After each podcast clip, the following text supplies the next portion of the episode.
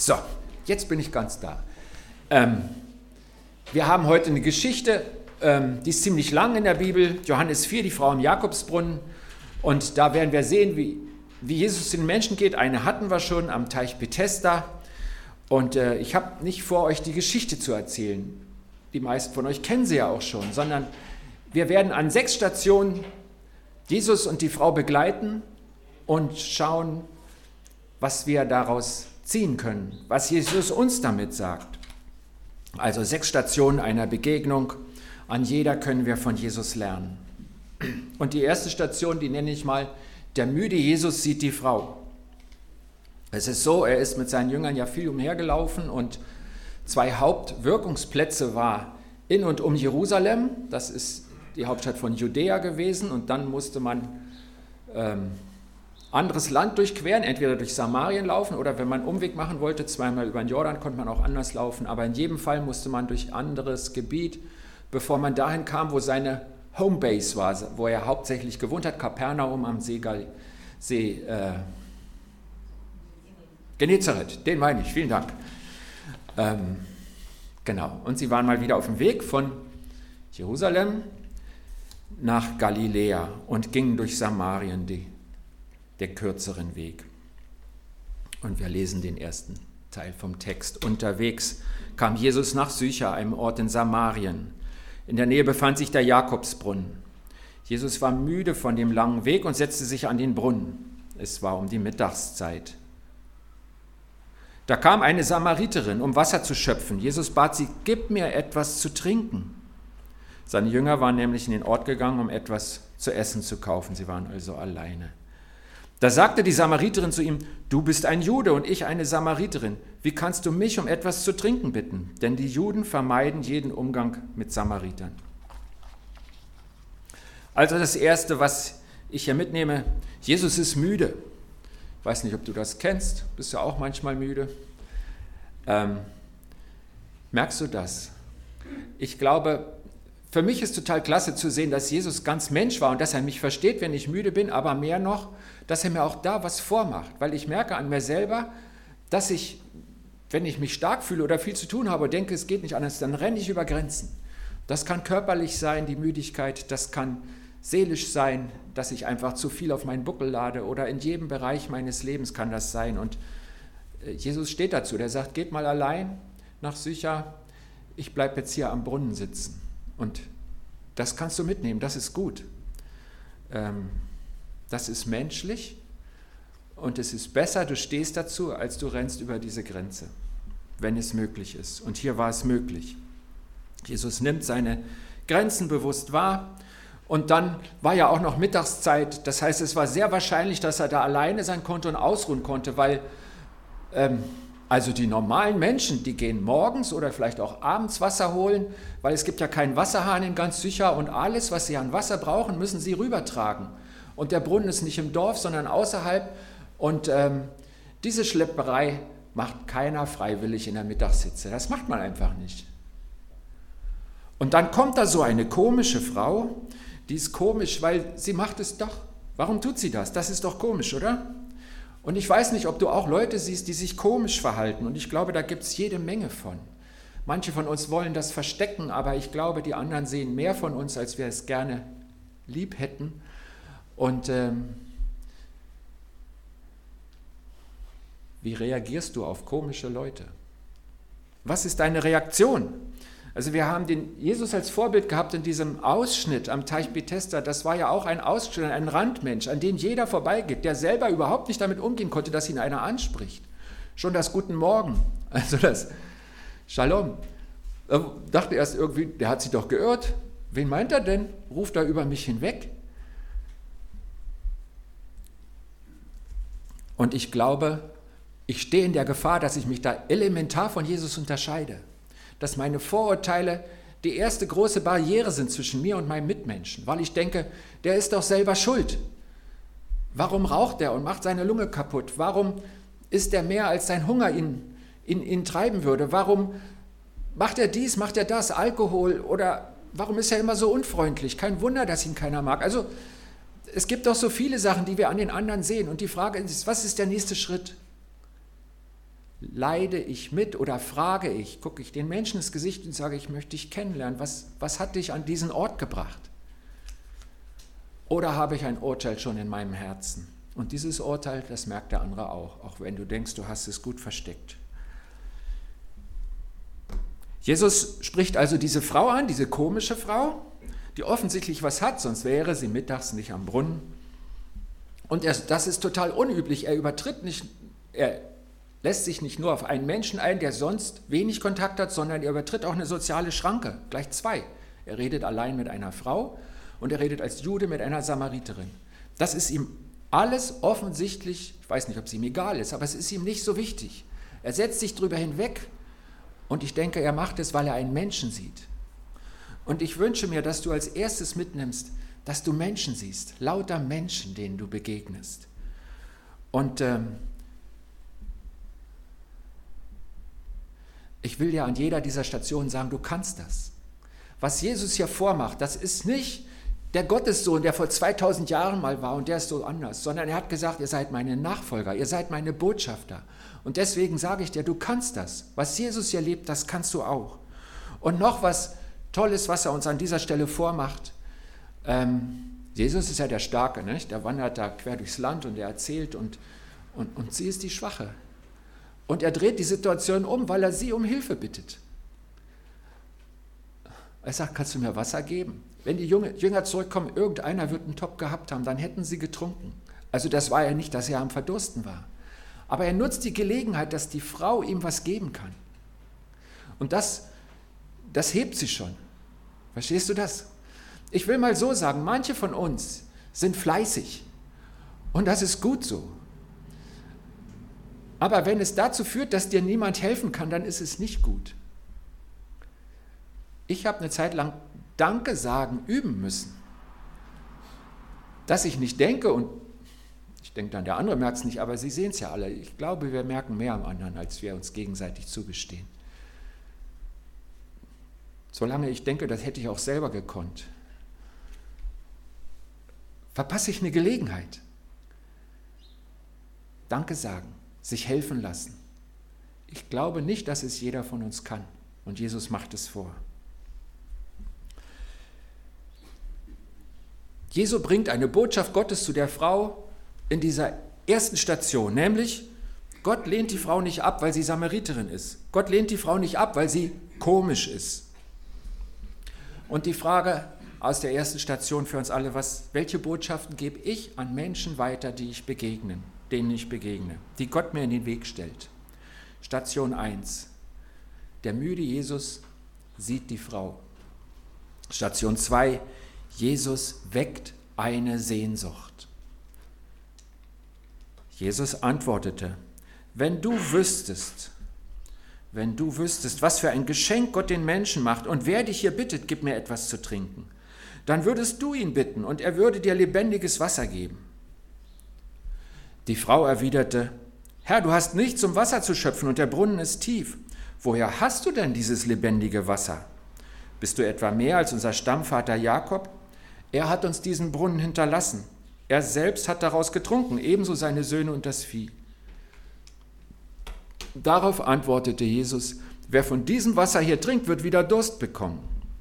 Aber wer von dem Wasser trinkt, das ich ihm gebe, wird nie wieder Durst haben. Denn das Wasser, das ich ihm geben werde, wird in ihm zu einer Quelle werden. Ihr Wasser fließt und fließt bis ins ewige Leben. Da bat ihn die Frau, Herr, gib mir dieses Wasser, denn ich habe, dann habe ich nie mehr Durst und muss nicht mehr herkommen, um Wasser zu schöpfen. Nicht mehr dieses Plackerei um die Mittagszeit. Wenn du wüsstest, er weckt eine Sehnsucht, die die Frau versteht. Er versetzt sich in die Situation der Frau. Wasser braucht jeder zum Leben. Der Weg zum Brunnen hat für die Frau ein Potenzial, verletzt zu werden. Die Leute zeigen offen oder versteckt mit dem Finger auf sie, denn jeder kennt ihre Geschichte. Und er knüpft an diesem Bedürfnis der Frau an, bei dem sie sich begegnet. Er redet mit ihr über Wasser. Aber er schlägt eine Brücke zum Lebenswasser, bei dem er nie mehr Durst hat. Und lebendiges Wasser ist für die Frau, Gott kennt mich und verurteilt mich nicht. Und das lebt Jesus vor in seiner Person. Was brauchen deine Nächsten heute? Weißt du das? Siehst du das? Ich denke, das mit dem Wasser haben wir mit den Wasserhähnen geklärt und wir haben eine gute Qualität an Leitungswasser in Hasloch, aber ist es vielleicht eine Versorgung über die Gelder von Hartz IV, Sozialamt hinaus oder auch dem schlecht bezahlten Beruf, wo trotzdem nicht mehr bleibt? Oder sind es Heilung seelischer oder körperlicher Wunden? Ich glaube, sehr viele Menschen laufen mit sowas rum. Mein erstes Problem ist, ich habe gar nicht gemerkt, dass ich verletzt bin und bin jahrelang so rumgelaufen. Ich glaube, ich habe es euch mal erzählt durch die Scheidung meiner Eltern. Und dann ist die Frage, wie kriegt man sowas weg? Da gibt es ja keinen Doktor im Telefonbuch, dem man sowas bringen kann. Wie viele Menschen haben eine Sehnsucht danach, dass seelische Wunden heilen? Ist es Wohnung oder Arbeit oder ist es Gemeinschaft, Beziehung? Dafür sind wir geschaffen und es gibt so viele einsame Menschen. Und ich sage dir, wir suchen hier keinen Trick. Wir gucken nicht auf Jesus, ah, er hat den Wassertrick, was ist denn unser? Und jetzt spreche ich die Leute an, sondern ich bin sicher, dass Gott ihm was gezeigt hat.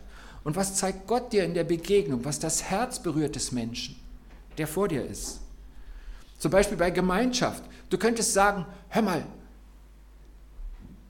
wenn du mich fragen würdest, ich könnte dir ein Ticket für Gemeinschaft geben. Ich habe da ein Ticket, mit dem hast du immer Gemeinschaft, du bist nicht mehr allein. Bist du sicher, dass Gott ihnen das geben will?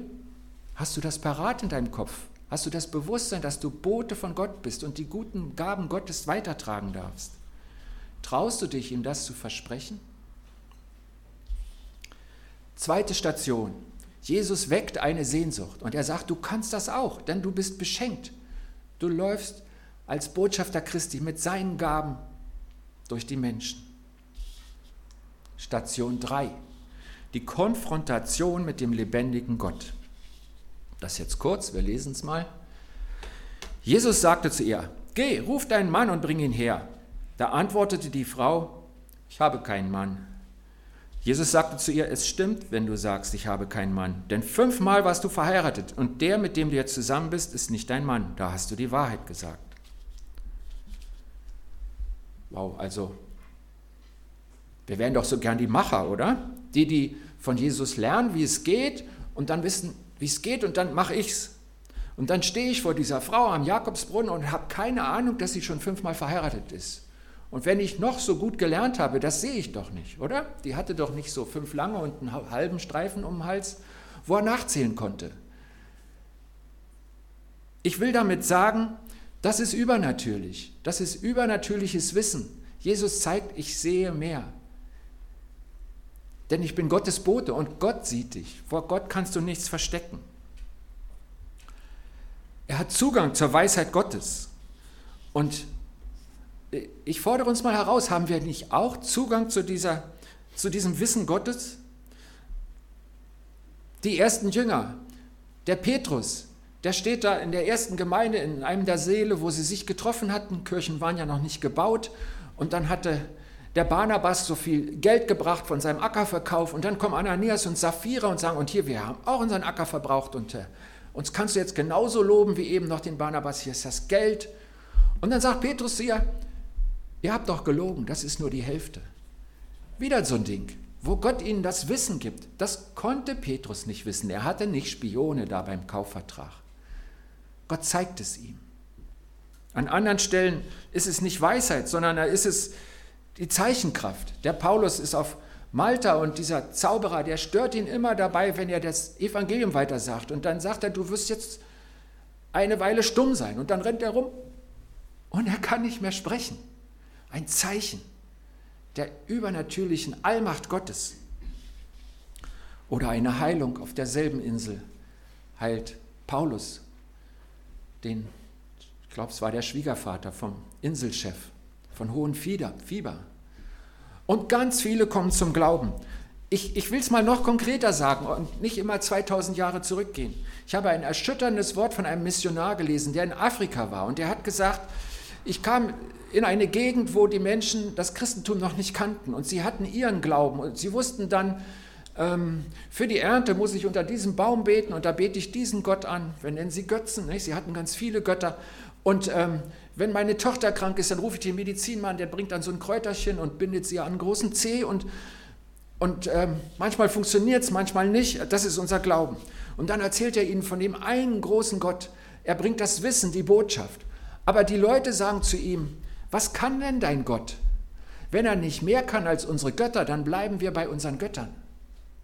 Und er fordert ihn heraus, hier ist meine kranke Tochter, was kann denn dein Gott? Und mir fällt an Jesus und der Frau am Jakobsbrunnen auf, bevor er die gute Nachricht sagt, zeigt er die übernatürliche Allmacht Gottes in diesem Wissen über sie. Bringen wir den allmächtigen Gott, der befreit, der hilft, der rettet. Was davon kannst du den Menschen bringen? Und ihr Lieben,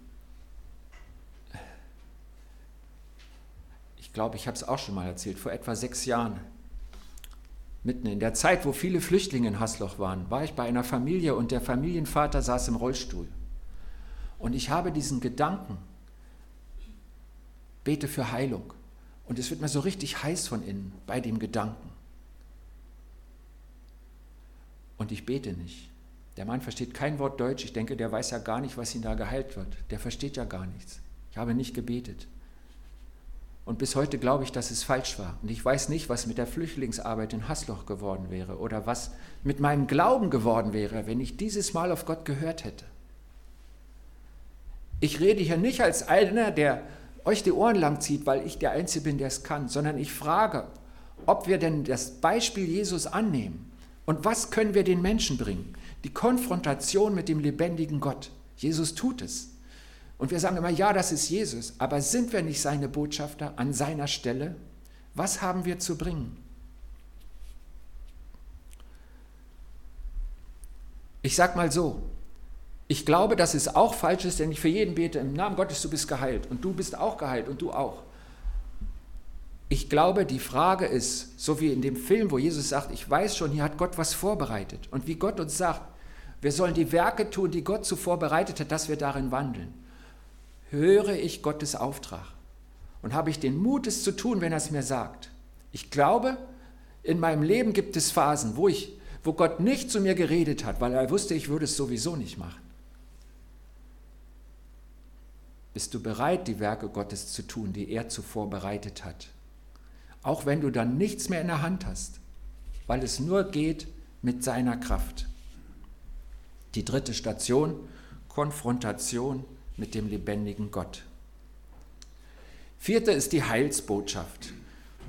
Das irgendwo kommt jetzt da das Evangelium an, aber ihr Lieben, wenn man da genauer hinguckt, dann ist das eine Mischung aus Zumutung was er der Frau zumutet, Unglaubliches und Hartes und natürlich der Zuspruch der Rettung der Gegenwart Gottes.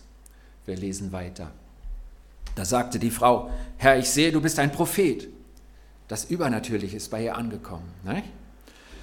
Unsere Vorfahren haben Gott auf dem Berg dort verehrt, aber ihr behauptet, dass sich in Jerusalem der richtige Ort befindet, um Gott zu verehren. Da antwortete Jesus, Glaub mir, Frau, es kommt die Stunde, in der ihr den Vater weder auf diesem Berg noch in Jerusalem verehren werdet. Ihr Samariter betet Gott an und kennt ihn nicht. Wir beten Gott an und kennen ihn. Denn die Rettung für alle Menschen kommt von dem jüdischen Volk. Ihr kennt den gar nicht, den Gott. Die glauben doch auch, die beten auch zu irgendeinem Gott. Ich finde das hart, wenn sie nur ein bisschen Patriot war und kriegt gesagt, also ja Samariter, das ist sowieso das falsche Volk, aber ich bin aus dem Volk der Juden. Bei uns ist die Rettung. Ist das nicht hart? Er mutet ihr harte Worte zu und ich glaube, weil sie schon unterwegs ist mit ihm, weil sie merkt, dass er mehr ist als ein guter Redner. Sie sagt jetzt, bist du ein Prophet? Ich sehe, dass du ein Prophet bist. Du hast, du bist Bote, Redner Gottes. Du hast mehr. Schluckt sie das? Lässt sie das stehen und es ist ja die Wahrheit. Das Heil kam aus dem Volk der Juden. Aber es ist eine harte Wahrheit, die er weiter sagt. Wir lesen weiter. Aber es kommt die Stunde, ja, sie ist schon da. Dann werden die Menschen, die Gott wirklich verehren, den Vater anbeten. Dabei werden sie von Gottes Geist und von Gottes Wahrheit erfüllt sein. Denn der Vater sucht Menschen, die ihn so anbeten. Gott selbst ist Geist. Und wer ihn anbetet, muss vom Geist und von der Wahrheit erfüllt sein. Da sagte die Frau zu ihm, ich weiß, dass der Messias kommt, man nennt ihn auch Christus, den Gesalbten. Wenn der kommt, wird er uns über all das Auskunft geben. Und Jesus antwortete, ich bin es, ich, der mit dir spricht. Jetzt kommt die Heilsbotschaft. Jetzt kommt die gute Nachricht. Nicht gleich zu Anfangs, er nimmt vorher die Menschen wahr. Und er, er erweist die Kraft Gottes. Und dann kommt die Heilsbotschaft. Und da drin, finde ich, sind wieder die, die, dicken Brocken, die sie schlucken muss. Das ist doch kein Theologe, mit dem er spricht. Und er sagt so, ja, Gott selbst ist Geist und wer ihn anbietet, muss vom Geist und von der Wahrheit erfüllt sein.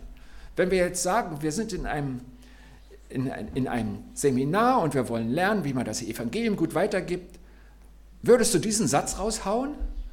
Oder anders gefragt, könntest du das erklären, das mit dem Geist und der Wahrheit? Jesus mutet hier der Frau am Jakobsbrunnen zu. Und ich, ich sehe das mal so. Wie willst du dem anderen etwas erklären, was dich selbst verunsichert? Wie sicher hast du den Geist in dir? Wie sicher hast du das, was Gott dir gegeben hast? Und ich, ich merke, wenn ich sehe, wie Jesus da über Themen redet, die, die wir uns im Moment neu erarbeiten, wo wir nicht so die Tradition haben, darüber zu reden, wie das mit dem Geist Gottes, dann, dann, dann strecke ich mich aus nach der Wahrheit, damit ich damit umgehen kann. Jesus sagt, ich bin der Messias, der dir die Wahrheit bringt. Also das können wir ja nun nicht sagen. Aber wir können sagen, als seine Position als Nachfolger, ich bringe dich zum Messias, der dir die Wahrheit gibt. Ich bin der Bote, der Herold. Ich bin der Weiser. Ich bin dein Freund. Ich bringe dich hin. Und wieder, du kannst das. Jede Station, die wir bisher betreten haben, da traut dir Gott zu, dass du das kannst oder dass du es lernst an seiner Hand. Du kannst das die Heilsbotschaft. Station 5. Eine komische wird eine Zeugin oder eine Kranke wird eine Gesunde. Wir lesen nochmal weiter. In diesem Augenblick kamen seine Jünger zurück. Sie wunderten sich, dass Jesus mit einer Frau redete. Aber keiner fragte ihn, was willst du von ihr oder worüber redest du mit ihr? Die Frau ließ ihren Wasserkrug stehen, lief in den Ort und sagte zu den Leuten, kommt und schaut euch das an, da ist ein Mensch, der hat mir alles gesagt, was ich getan habe. Ist er vielleicht der Christus? Da liefen die Leute aus dem Ort zu Jesus hin. Wir lassen jetzt ein paar Verse aus, wir bleiben bei der Frau und den Samaritern. Viele Samariter aus dem Ort kamen wegen der Worte der Frau zum Glauben an Jesus. Viele Samariter. Denn sie hatte gesagt, er weiß alles, was ich getan habe. Und das wussten die Leute auch. Als nun die Samariter zu Jesus kamen, baten sie ihn, bleibe bei uns. So blieb er zwei Tage dort. Da kamen wegen seiner Worte noch viel mehr Menschen zum Glauben an Jesus. Sie sagten zu der Frau, wir glauben nicht wegen deiner Erzählung, sondern weil wir ihn selbst gehört haben. Jetzt wissen wir, er ist wirklich der Retter der Mensch, der Welt. Die erste Beobachtung, die ich dir geben will, es gibt ein zu spät. Die Frau kommt. Sie hat noch nicht angefangen, mit Wasser zu schöpfen und Jesus bittet sie um Wasser. Hätte er überlegt, oh, ich lasse sie erstmal das Wasser holen und wenn dann alles voll ist und sie nur noch zurückgehen muss, dann spreche ich sie an. Sagen wir, es hätte fünf Minuten gebraucht. Als sie an dem Punkt sind, dass die Frau sich bekehrt, kommen die Jünger. Hätte er fünf Minuten gewartet, wären sie im Gespräch nicht bis zu dem Punkt gekommen, der für die Frau die Lebenswende ist. Und ich glaube, das gibt es auch in unserem Leben. Es gibt ein zu spät. Und wir haben diesen Vers heute, wenn du Gottes Stimme hörst, verhärte dein Herz nicht. Und ich glaube, das gilt nicht nur darum, dass du annimmst, was Gott für dich hat, sondern auch für die Aufträge, die er uns gibt. Verhärte dein Herz nicht, sondern tu, was er dir sagt. Es gibt ein zu spät. Die Frau, was macht sie? Sie läuft zu den Menschen, die sie eben noch gemieden hat. Da am Brunnen war niemand, im Dorf werden ein paar im Schatten gesessen haben, viele waren in Häusern. Sie ruft also und sie läuft zu den Leuten und was passiert? Die Leute, die haben noch nicht die Worte gehört, sondern sie sehen diese Frau, die sich eben heimlich in der Nebengasse aus dem Dorf geschlichen hat und dahin gegangen ist, um keinen von uns zu treffen. Die sucht uns, die rennt zu uns hin, die redet mit uns. Und sie ist die Zeugin, weil das veränderte Leben überzeugt. Und die Worte, die braucht es auch, die erklärt dann die Veränderung. Aber das Zeugnis ist vollmächtig durch die Veränderung, die die Menschen an ihr sehen. Das überzeugt. Und die Frage an dich und an mich ist, was bezeugst du? Was würden die Leute im Dorf Hasloch von dir sagen? Was bezeugst du, bevor du redest? wenn sie dich sehen, beobachten können, deine Arbeitskollegen, deine Nachbarn, irgendwer, den du der dich öfter sieht, der nicht mit Jesus lebt. Ich würde so gern die Leute im Dorf fragen und ich würde gern ehrliche Antworten bekommen. Was seht ihr denn an mir? Das ist der Pastor, der immer Rad fährt, obwohl er ein Auto hat. Vielleicht das. Aber was noch? Was, was bringe ich weiter? Und ich glaube, ich will ja nichts einreden, aber wir haben da schon echte Fehler gemacht. Zum Beispiel, also die Christen, die rennen immer. Die schaffen wohl viel, aber die sind ja immer beschäftigt. Und wenn ich Christ werden muss, ich, ich habe ja hier den Zeugen vor mir, der zeigt es mir, dann renne ich auch so. Und ich werde kein Christ, dann habe ich ja keine Zeit mehr zum Chillen. Was ist denn das für ein Leben? Oder, ja, ich kenne einen Christen, der rennt immer an mir vorbei und jeden Sonntag und auch sonst in der Woche da in dieses Haus, dieses geschlossene, ich weiß nicht, was die da machen, aber an mir hat der kein Interesse, der braucht mich gar nicht. Der hat da seine Leute und mich sieht er nicht. Oder, wie Nietzsche sagte, wenn ich an Christus glauben müsste, dann müssten die Christen erlöster aussehen. Ich weiß nicht, ob ihr von dem schon gehört habt, das ist ein Pfarrersohn. Den feiern die Atheisten. Was ist dein Zeugnis? Was sieht dein Nächster an dir, bevor du redest? Und wieder, Jesus sagt, du kannst das. Das mit dem Zeugnis. Die letzte Station, das, was wir ausgelassen haben, ist die Frage, wovon lebst du, Jünger Jesu? Die Situation ist jetzt, wir gehen zurück, die Samariter sind nicht da, Jesus ist mit den Jüngern, mit seinen Nachfolgern, also mit den Christen alleine. Jesus und die, die schon mit ihm sind, haben ein Nachgespräch über die Situation. Also er redet quasi mit uns. Inzwischen drängten ihn die Jünger, Rabbi, iss etwas. Aber Jesus sagte zu ihnen, ich lebe von einer Nahrung, die ihr nicht kennt. Da fragten die Jünger einander, hat jemand ihm zu essen gebracht? Jesus sagte zu ihnen, es ist meine Nahrung, dass ich Gottes Willen erfülle und sein Werk vollende. Damit hat mich Gott beauftragt. Sagt ihr nicht auch, in vier Monaten ist Erntezeit? Ich sage euch, macht die Augen auf und schaut die Felder an. Sie sind schon reif für die Ernte. Wer die Ernte einbringt, erhält seinen Lohn. Er sammelt die Frucht für das ewige Leben. So freut sich der, der seht, zusammen mit dem, der erntet. Also mal ganz klar, es geht hier nicht um die Ernte. Jesus sagt nicht, ja, ihr sagt, die Ernte ist erst in vier Monaten, da kommt die Wintergerste, die ist die erste, ich glaube im Juni oder was. Und wir, aber in Wirklichkeit habt ihr übersehen, dass man auch im Februar schon Korn dreschen kann. Die Jünger wussten, wann die Ernte ist. Das wollte Jesus nicht ändern. Aber so wie vorher das Wasser ein Bild für die Frau war, um zum Lebenswasser zu kommen, was ja auch wieder nur ein Bild ist, um zu der lebensverändernden Botschaft des lebendigen Gottes, der dich erlöst, zu kommen. So ist auch hier das Essen, die Ernte, ein Bild von Jesus dafür. Jesus wird weiter gegessen haben. Er hatte wahrscheinlich wirklich Hunger, aber er sagt, es gibt etwas, was Nahrung ist. Ich lese nochmal den Vers 34. Ihr habt ihn hier. Es ist meine Nahrung, dass ich Gottes Willen erfülle und sein Werk vollende. Damit hat mich Gott beauftragt. An dieser Stelle übersetzen die meisten Übersetzungen, ich bin dafür gesandt. Beauftragt, gesandt. Das ist die Aussage. Ich denke, Jesus erlebt ein Geheimnis. Und ich glaube sicher, dass es auch uns gilt. Wenn ich Gottes Willen tue, bin ich versorgt. Es gibt einen Vers in, in der Bergpredigt, Jesus zu vielen Menschen, wo er sagt, trachtet zuerst nach dem Reich Gottes und seiner Gerechtigkeit, so wird euch alles andere dazugegeben werden. Und alles andere, das erklärt er vorher, das sind die Sorgen unseres Lebens. Also was soll ich essen, was soll ich trinken, was soll ich anziehen, wo soll ich schlafen, diese Dinge. Der Lieben, das war der erste Vers, den ich auswendig konnte. Und in diesen Tagen habe ich ihn neu angewandt. Ihr wisst ja, dass wir nächstes Jahr wegziehen. Und ich war auf Arbeitssuche und habe mich bei verschiedenen Gemeinden beworben. Und ähm, dann gab es da eine Gemeinde, wo wir den Eindruck hatten, da passen wir am besten hin. Das, das ist wohl die Stelle, die Gott vorbereitet hat, dass wir dort unsere Gaben einbringen, leben. Und die Leute haben auch gesagt, das passt, komm doch zu uns. Und wir haben zugesagt. Es war aber der Ort, wo eines meiner Lebensträume am schwierigsten zu verwirklichen ist. Unser Häuschen, weil es dort so teuer ist. Großraum Stuttgart. Ähm, ja, und ich halte an diesem Vers fest. Ich trachte nach dem Reich Gottes und seiner Gerechtigkeit und vertraue darauf, dass Gott für mich sorgt. Alles andere ist in seiner Hand. Und auch wenn du nicht umziehst, dieselben Verse gelten auch dir. Trachte nach dem Reich Gottes. Lebe das Geheimnis, dass deine Nahrung, deine Versorgung ist, dass du Gottes Wille erfüllst und sein Werk vollendest. Und glaube, dass er dich versorgt.